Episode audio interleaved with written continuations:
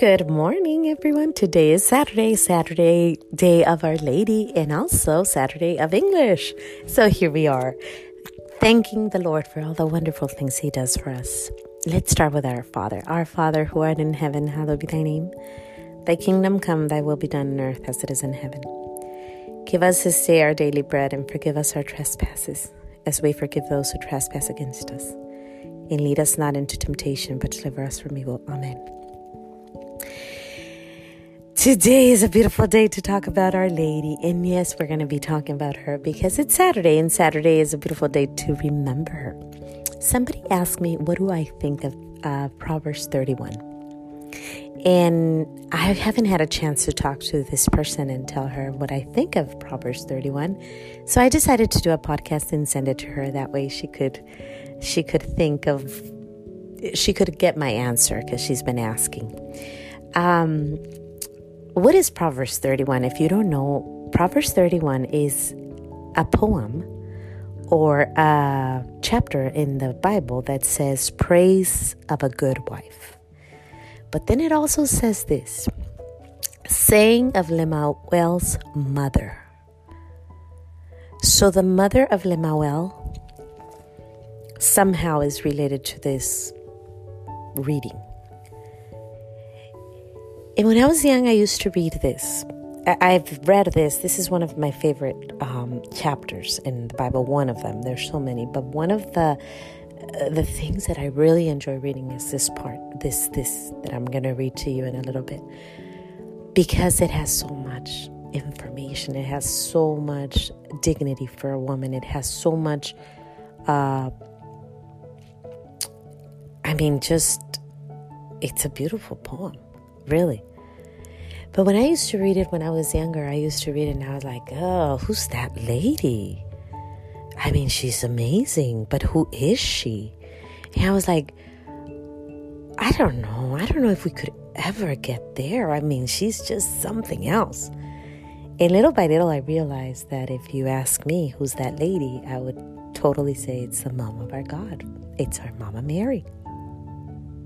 It's Mama Mary. And you will see what, why I say this. That's one thing. So if you ask me, what do you think of Proverbs 31? Well, we're describing Mama Mary. And if you ask me the second thing, okay, well, but what do you think of Proverbs 31? I would say that it's all focused on being a good wife. And to be a good wife is surrender to your husband. And to remember that you are there in the sacrament of marriage. If you have a husband, if you're a wife, you must remember that there is a vow that you made to your husband and to our Lord. And you will see in the beginning, the first thing she mentioned, they mention in this poem, is that she brings good to her husband. She brings good to her husband before anything, before going to work, before doing anything they have to do, the first thing is your husband. And she follows what her husband says. You will see. Let's start. Look what it says. It's beautiful. Who can find a good wife? She is far more precious than jewels. The heart of her husband trusts in her, and he will have no lack of gain. She does him good and no harm all the days of her life. Remember what Mary said? Here I am, the servant of the Lord. Be it done to me according to your will.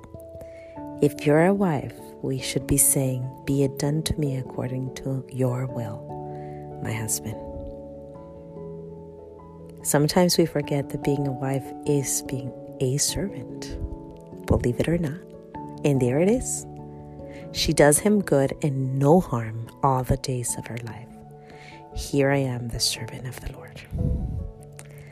She seeks wool and flax and works with willing hands. She's like the ship of the merchants. She brings her food from afar.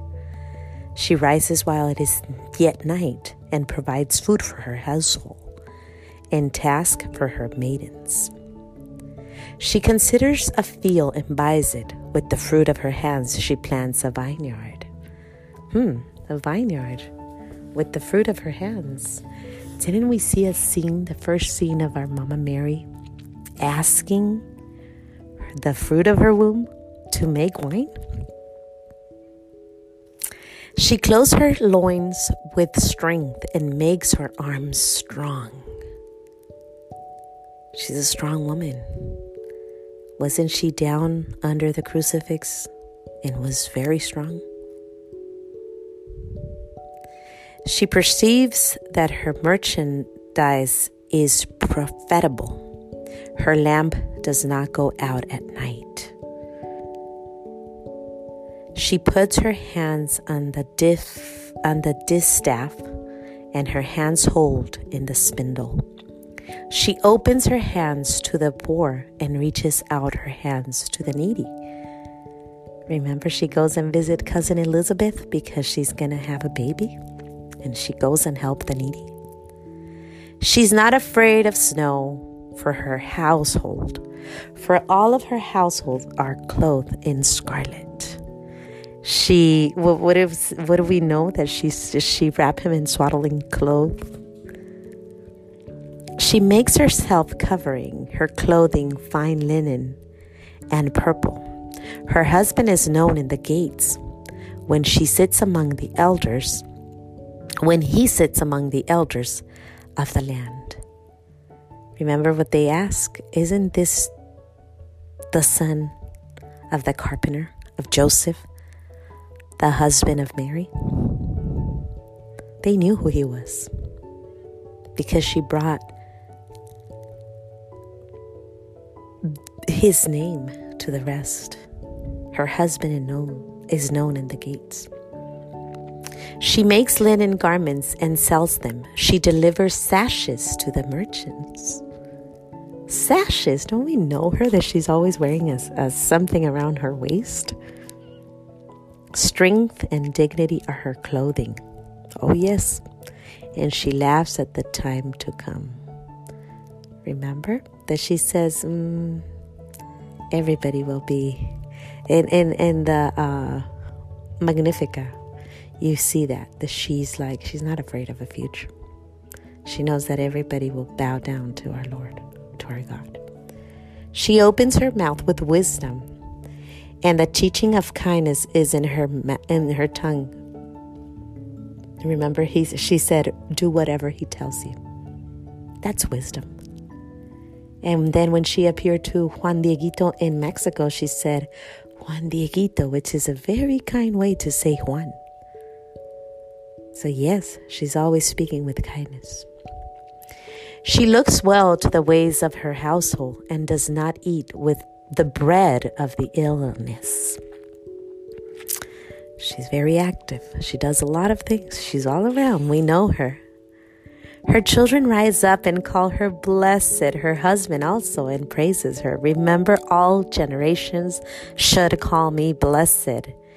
And don't we say every morning, Blessed are you among women, and blessed is the fruit of thy womb, Jesus. Many women have done excellency, but you surpass them all, says her husband. Charm is deceitful and beauty is vain, but woman who fears the Lord is to be praised. Give her of the fruit of her hands and let her work praise her in the gates, and let her works praise her in the gates. This is definitely our mama. This is Mama Mary, um, where where it says that she is she praises her in the gates, that her works praise her in the gates. Listen to what it says here all those were constantly devour, devoting themselves to prayer together with certain women, including Mary, the mother of Jesus. Act 114. So if you ask me, what do I think of Proverbs 31? I, again, I will say it's Mama Mary. And the shoes to follow are very big. But the first thing we must do is to, if you're a wife, is to be there with your husband. The word servant is is has been changed, just like many words have been changed, and we think that being a servant it's a bad thing. But if Mary was able to say, Behold the handmaid of the Lord, be it done to me according to thy will. Here I am, the servant of the Lord. If she was able to say that, who are we not to be able to say, Hey, we have to be the servant? It's amazing how much we could learn from this beautiful poem. I love it. I, I it describes Mary like there's no other. But it describes a good wife. She's the wife of, of our of the Spirit. The mother of Jesus. The daughter of God. She's all in one. We have the Trinity, which is all three, and then we have our mother, who is all three the mother, the wife, and the daughter. So, if we really want to be good women, we have to follow what she says. And that means to be a good wife, to be a good daughter, and to be a good mama. It's hard. But the first thing is to be a good wife.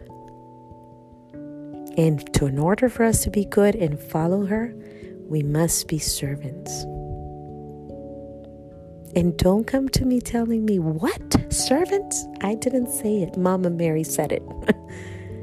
Mama Mary said, Here I am, the servant of the Lord. Be it done to me according to thy will. How hard it is for us to submit to our husbands. So that's my opinion. I hope you understand. I hope you enjoy what I had to say about this beautiful, beautiful, beautiful poem.